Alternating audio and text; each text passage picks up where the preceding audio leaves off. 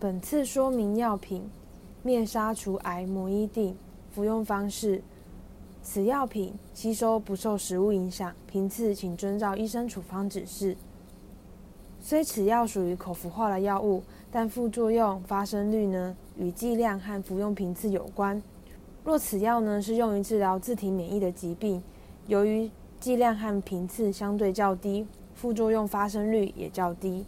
常见的不良反应有恶心、口腔炎、腹泻、免疫力下降、皮肤反应。只要有任何无法忍受或持续无法缓解的不适感，请立即就医。若出现下列症状，像是发烧超过三十八度 C、严重恶心呕吐导致无法进食、单日腹泻四次以上或水泻不止、皮肤红肿疼痛或起水泡、有任何部位产生红肿热痛的感染症状时，请立即回诊就医。注意事项有几点：第一，由于此药具有化学毒性，因此怀孕和哺乳的妇女禁止经手接触和服用。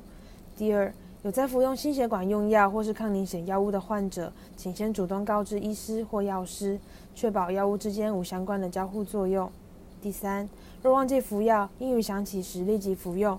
若已接近或到下一次的服药时间，只需服用下一次的药量，绝不可以一次服用双倍的药量。第四，若病人无法吞服药品，建议以夹链袋装好药錠密封后置于盐钵内，用盐杵轻敲药錠至破碎，并轻压以磨成粉。注意不要让夹链袋破掉，避免药粉飞出，会对操作者造成危害。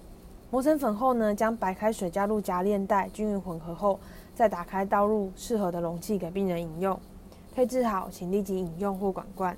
处理过程建议佩戴手套。或用餐具拿取药品，避免皮肤直接接触药品。配置后，手套应丢弃，餐具应以大量的清水冲洗。更详尽的药品说明，请洽本院的药剂科。